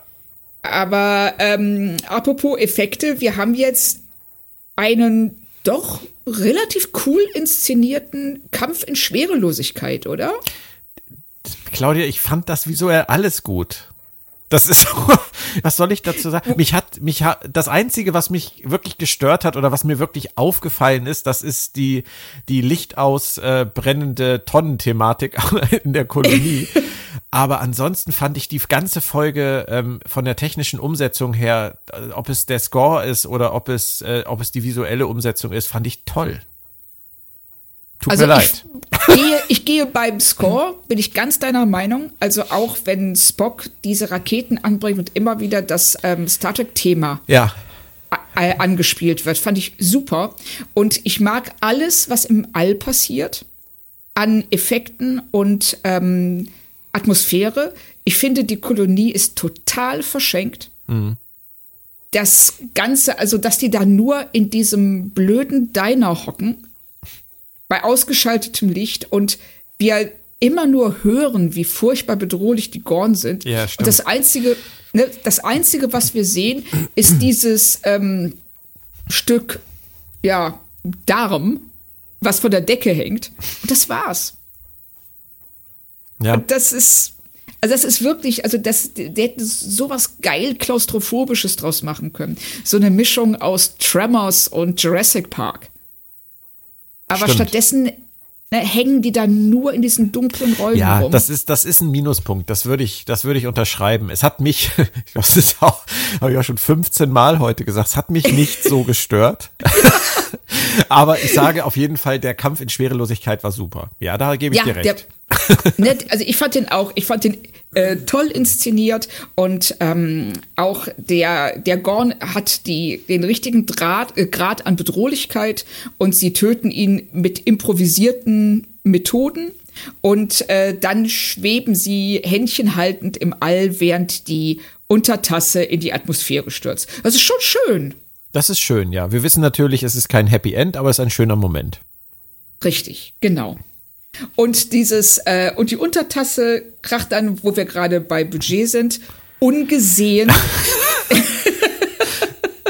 Sie hätten den Generations-Effekt vielleicht benutzen können. Sie hätten ihn einfach, und wenn sie einfach ähm, einmal spiegelverkehrt und einen Dunkelfilter drauf Ja, und irgendwie diesen Turm der Gorn am Ende dann einfügen und da kracht es dann gegen. In dem Moment, wo es gegenkracht, sprühen Funken und dann ist Wegblende. Ja, so. richtig. Das hätte, das, das hätte ja gereicht. Und den hätte man wegen mir auch mit äh, Filzstift da reinmalen können. Aber weißt du, Claudia, es wird dich überraschen, wenn ich das sage, aber es. lass, lass mich raten. Moment. Es hat dich voll gestört. Ja, nee, es hat mich nicht gestört, das nicht zu sehen tatsächlich. Es ist mir nicht mal aufgefallen, dass ich es nicht sehe. Und das zeigt einfach nur wirklich, es ist psychologisch, glaube ich, höchst interessant. Können wir diese Folge bitte Mona vorspielen? Oh, ähm, ja. Dass sie uns mal erklärt, was da in unseren Köpfen passiert ist. Vor allem in deinem. Dass du wirklich an dieser, er ist hungrig, er sah hungrig aus, Stelle so dermaßen in einen in einen anderen Kernmodus gekommen bist, der, der diese ganze Folge für dich äh, ja zum Sammelsurium der, der Fehler gemacht hat. Das ist, äh, es ist Kurios total spannend. Äh, nennen wir es äh, ein Sammelsurium der Kuriosität. Oder so, ja. Ja, das, ähm, weil ich habe mich unterhalten gefühlt, das ist nicht, aber, ähm, aber wir sind noch nicht beim Fazit. Deshalb, ähm, das Störfeld ist zerstört. Ja. Chapel, die arme Sau, muss sofort in die Krankenstation. Was mir wieder mal zeigt, dass äh, viel zu wenig Personal an Bord dieser Schiffe ist. ja, richtig. Und vielleicht musste sie deswegen auch auf der Kajuga sofort in der Krankenstation jobben. Oh. Und das wissen klar. alle. Alle wissen, dass es auf jedem Schiff nur ma so maximal eine Krankenschwester gibt. Und wenn irgendjemand irgendwo zu Besuch ist, wird er sofort eingeteilt. Genau so. Bist du Krankenschwester? Cool, komm mit. Aber ich bin, ich wollte doch nur an Bord. Naja, egal. Ähm, sie, sie machen es natürlich, damit sie, damit, damit Chapel und Spock keine Zeit haben, sich auszutauschen. Sie werden sofort voneinander getrennt. Pike wird hochgebeamt zusammen mit Battelle. Und was macht er? Er geht zu Chapel und umarmt sie. Mhm. Wie, hat dir das gefallen? Fandest du das gut? Fandest du es drüber? Suggestivfragentag hier heute. Ja. Ähm, er hat das ja schon mal gemacht, ne? Er hat das schon mal Richtig. mit Una gemacht. Auch sehr unbeholfen damals. Und da haben wir uns auch gewundert. Una hat sich, glaube ich, auch gewundert. Ähm, er, er, ich weiß nicht, was sie da mit ihm so genau machen? Er scheint ja in zwischenmenschlichen Beziehungen nicht ganz so gut zu sein wie in seiner professionellen Ausübung der, der Arbeit als Captain. Ähm, ja. Ich fand es auch erstaunlich. Ich habe mir vorgestellt, wie Picard das macht. Konnte es mir dann nicht vorstellen. Ich, ähm, aber bei Kirk hätte ich es mir vorstellen können. Ja. Ähm, aber es war an der Stelle schon, auch weil es so lange dauerte, gefühlt. Also er hatte ja gar nicht mehr losgelassen. Das, genau das war's. Also ich denke, wenn er ähm, sie umarmt hätte, kurz, aber herzlich, dann wäre das auch nicht so aufgefallen. Aber so war es wirklich, seine Erleichterung ist total nachvollziehbar. Ich finde es schön, dass er ihr so auf diese Weise Ausdruck verleiht, aber es dauert doch ein bisschen lang. Ja, also bei ihm habe ich ja immer im Hinterkopf, dass er sein eigenes Schicksal kennt und ähm, das ist für ihn vielleicht schwer, seit er weiß, dass er dieses Schicksal hat und sich damit abgefunden hat, dass er es hat, ist es für ihn vielleicht noch schwerer zu akzeptieren, dass er unter Umständen wirklich Leute, die ihm wichtig sind, verlieren könnte. Okay, das äh, ergibt Sinn. Aber ich schreibe schon wieder das Drehbuch um. Ja, aber ist egal, du schreibst es gut. Deshalb ähm, können Nee, aber das ist, weißt du, ich könnte mir das halt, ich könnte mir das vorstellen, dass das, ähm, wenn man selbst seinen Frieden mit sowas gemacht hat, äh, mit so mit dieser Endlichkeit, aber weiß, dass es für keinen anderen gilt. Ich glaube, das könnte, könnte ein Punkt sein, der es einem schwieriger macht, Leute auch in schwierige Situationen zu bringen, vor allem als Captain. Das, Ja, das glaube ich auch, weil er auch immer hinter sich, ähm, also das hinterfragen muss, reagiere ich jetzt nur so, weil ich weiß, dass mir nichts passieren kann. Ja, genau. Und die anderen haben diese Sicherheit, diese Gewissheit nicht. Ja. Und ähm, also schon eine gute Frage. Wenn die Autoren das immer im Hinterkopf haben und das verwenden, um seine Figur irgendwie um solche Facetten anzureichern, wäre das toll. Ja. Ähm, ich glaube auch, sie haben gar keine andere Wahl. Sie können nicht in jeder Folge, wo sie so einen Wesenszug von ihm auf diese Weise zeigen wollen, erklären, dass das was damit zu tun hat, dass er sein eigenes Schicksal kennt. Richtig. Weil das wäre das wäre schon sehr ermüdend das wär, auf Dauer. Das wäre Expositionsgequatsche 1000 und das immer wieder. Deswegen ja. denke ich, müssen wir einfach mal davon ausgehen, dass die, dass die das einfach so wollen, dass die ihn auch so wollen und ähm, uns unterstellen, dass wir nicht so dusselig sind wie die Gorn. Richtig. Obwohl sie uns andere Sachen dann wieder nicht zutrauen. Ja, und da kommen wir nämlich jetzt zu. Äh, also es tauchen jetzt zig Gornschiffe auf, während die Evakuierung noch läuft, aber whoopsie, da wird gar nichts evakuiert, weil keine Menschen mehr auf dem Planeten sind. Das, ähm, das, ähm, das Away-Team, die ähm, Kolonisten, die Statisten, alle sind äh, von den Gorn hochgebeamt werden worden. Und jetzt greifen die Gorn auch noch an. Und während Pike noch überlegt, was soll ich jetzt machen, sagt die Sternenflotte, zieht euch sofort zurück, haut ab. Und dann haut ähm, jetzt weiß ich gerade nicht, wie sie heißt. Die Navigatorin, die vorne sitzt, die neben Ortegas sitzt. Ah, das weiß ich auch nicht. Cool. Also die sagt dann nämlich, aber Captain, die Gorn haben doch unsere Leute. Was wir vor zwei Minuten erfahren haben. Nicht mal. Nicht mal. Nicht ja. mal. 30 Sekunden. Ja. Und, und, und Pike steht da und überlegt, oh scheiße, was soll ich jetzt machen? Und dann sagt Una, Orders, Captain. Und er steht und er schaut wirklich, Anson Mount schauspielert sich die Seele aus dem Leib. Aber die Szene Aber, ist viel zu lang. Ja. Dann gut, das, schön, dass du es sagst und ich es nicht sagen muss. Nein, das ist so. Also, die, ich finde ihn super in der Szene. Ich verstehe auch seinen Konflikt tatsächlich sehr gut.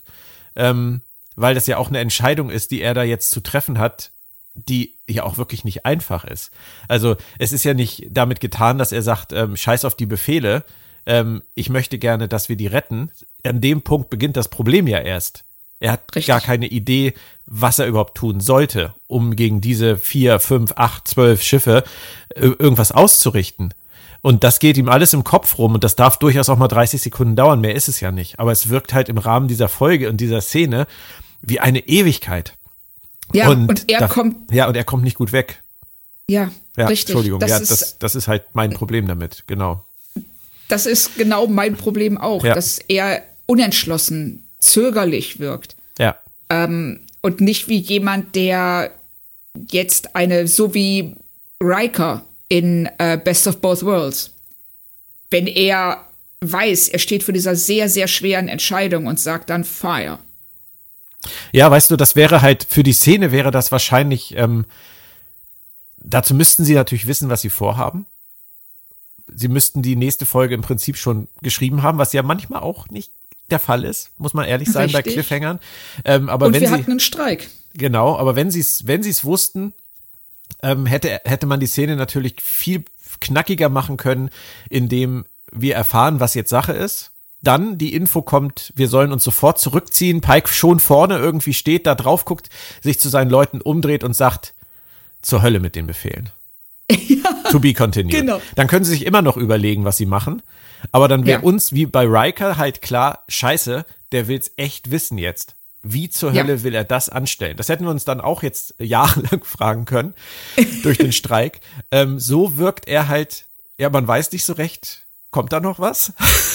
Ja, es ist ein ganz komischer Moment, weil sie diese Unentschlossenheit bei ihm, die kennen wir so eigentlich nicht. Also er ist ja jemand, der, wenn er eine Entscheidung trifft, er, er trifft die ja aus guten Gründen, er hört auf andere, aber er ist letzten Endes immer derjenige, der sagt, wo es lang geht. Ja, man könnte natürlich auch jetzt wieder die Sache ins Spiel bringen, dass er natürlich vielleicht auch denkt, was ist das jetzt für ein Punkt in meinem Leben? welche Abfahrt ist das jetzt? Ist das die Abfahrt, in die in die Zukunft, die ich kenne, wenn ich den Befehlen folge? Und ist es vielleicht eine Ausfahrt in eine unbestimmte Zukunft, wenn ich ihnen nicht folge? Oh, verstehe, Aber was auch das du meinst. ist, das damit, also wenn sie das, ich glaube nicht, dass das hier der Fall ist. Ähm, aber damit, ja, damit würden sie wahrscheinlich auch einfach viel zu viel voraussetzen und diese Figur des Pike auch in solchen Situationen mit Sachen überladen, die, glaube ich, 80 Prozent der Leute nicht nachvollziehen können.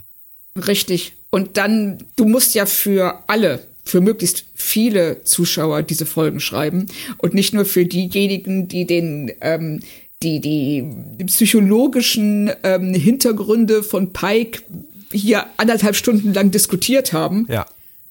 Und das dann genießen würden, weil so, er wirkt schwach. Ja, er hat Und- einen ganz schwachen Moment. Ja. Und Rein, das rein finde ich, oberflächlich betrachtet, ja. Genau. Und ich finde das als Staffel, als Ende dieser Staffel, als Cliffhanger ein bisschen unglücklich.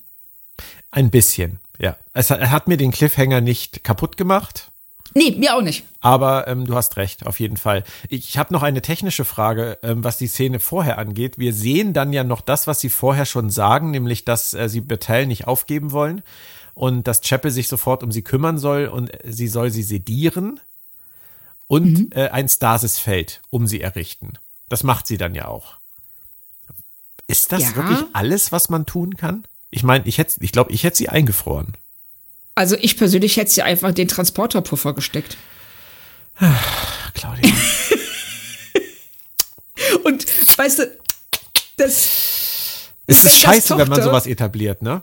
ja, ich weiß. Weil, ähm, ist klar, sie können es nicht machen, weil dann ist sie auch visuell raus.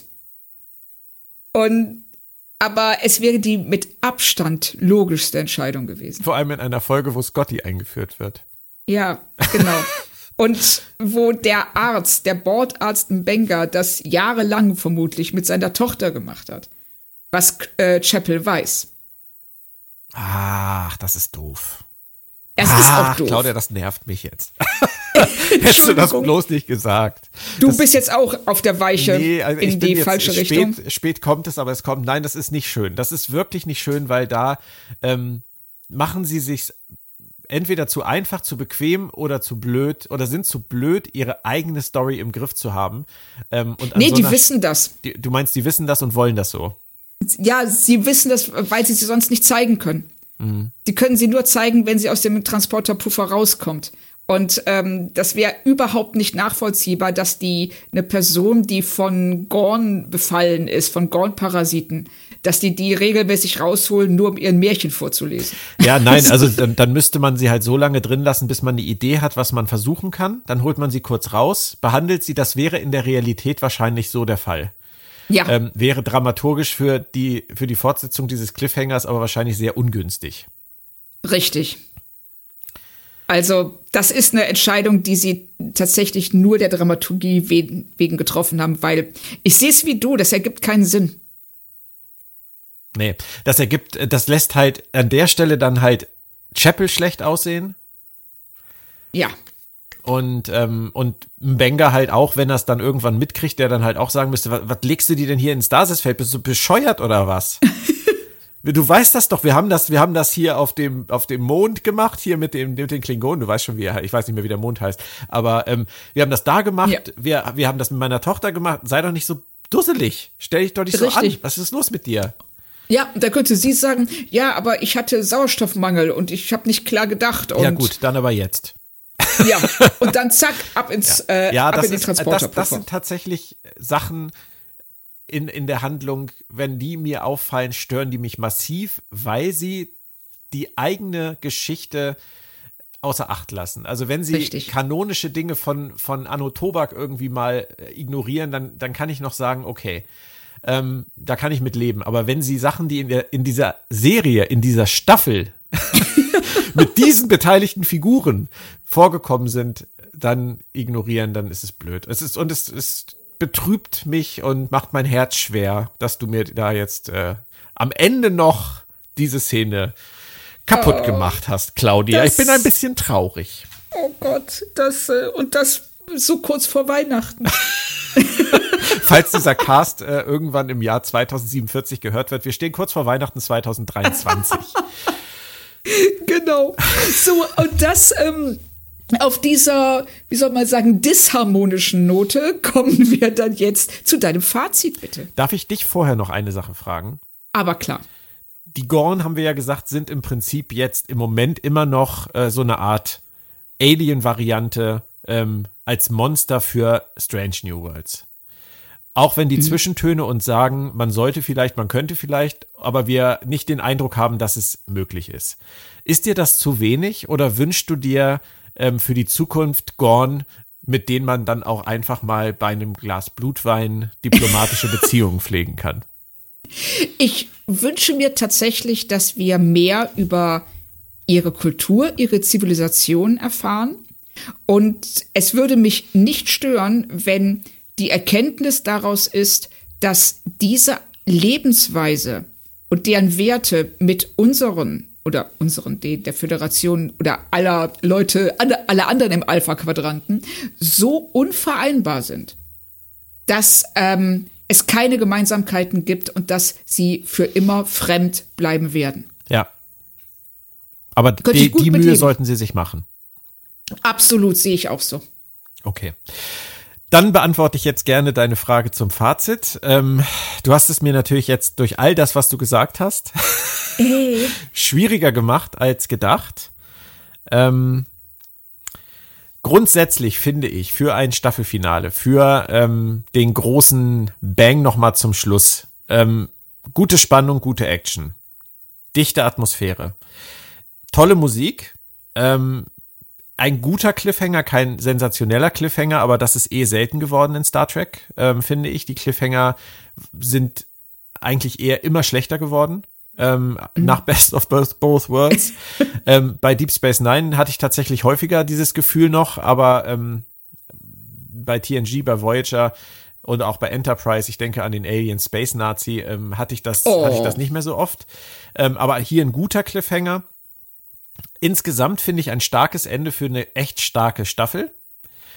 Toller Gastauftritt. Martin Quinn als Scotty möchte ich gerne wiedersehen. Hätte ich vorher nicht gedacht. Wenn mich vorher jemand gefragt hätte, brauchst du Scotty, hätte ich gesagt, nein. Ähm, jetzt nach der Folge würde ich sagen, ich würde ihn ungern wieder hergeben. Mhm. Die visuelle Umsetzung hat mir nicht, äh, hat mich nicht so gestört wie dich.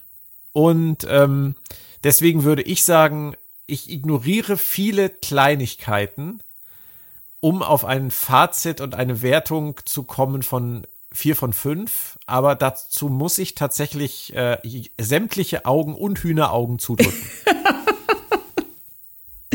da bist du dieses Mal etwas großzügiger als ich. Ähm, ich kann dein ähm, Fazit völlig nachvollziehen. Und wenn ich die Folge zum ersten Mal gestern gesehen hätte, dann wäre es, glaube ich, genauso ausgefallen. Ähm, aber nach der It Looked Hungry Nummer war bei mir ist da der, der, der Kopf so in Schieflage geraten, dass ähm, ich wirklich auf jede Kleinigkeit angesprungen bin. Ja. Und ich finde es immer noch sehr, sehr schade, dass sie aus diesem eigentlich sehr, sehr coolen Setting der Kolonie nichts rausgeholt haben. Dass wir die tatsächlich nur einmal im Tageslicht sehen dürfen. Und äh, umso besser haben mir die Weltraumszenen gefallen. Also auch alles, was ähm, auf der Kajuga passiert, finde ich super. Äh, Chapel, Spock, ähm, alles, ja, sehr, sehr schön. Trotzdem bleibt es für mich ähm, durch die ganzen Auffälligkeiten, Kuriositäten und Sachen, die einfach keinen Sinn ergeben äh, und das ausgeschaltete Licht, ähm, reicht es für mich für drei von fünf.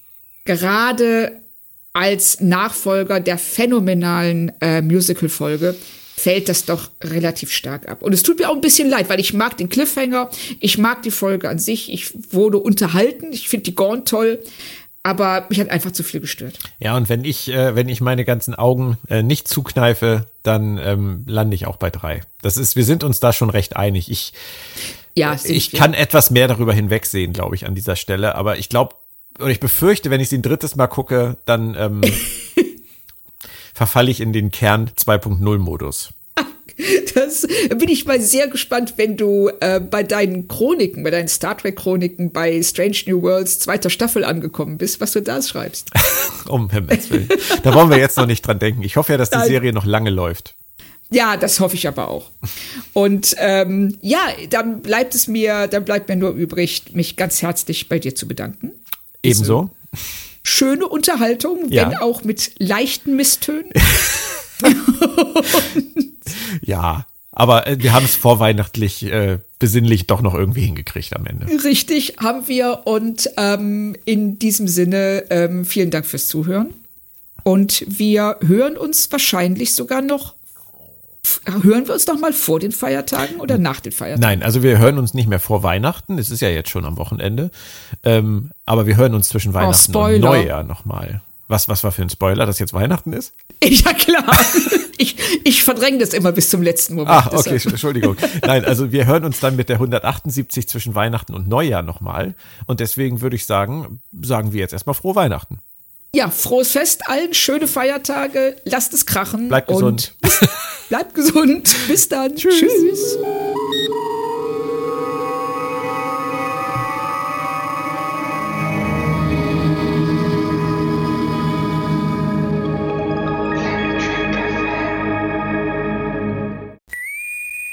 Planet Trek FM ist ein Podcast von planettrek.de.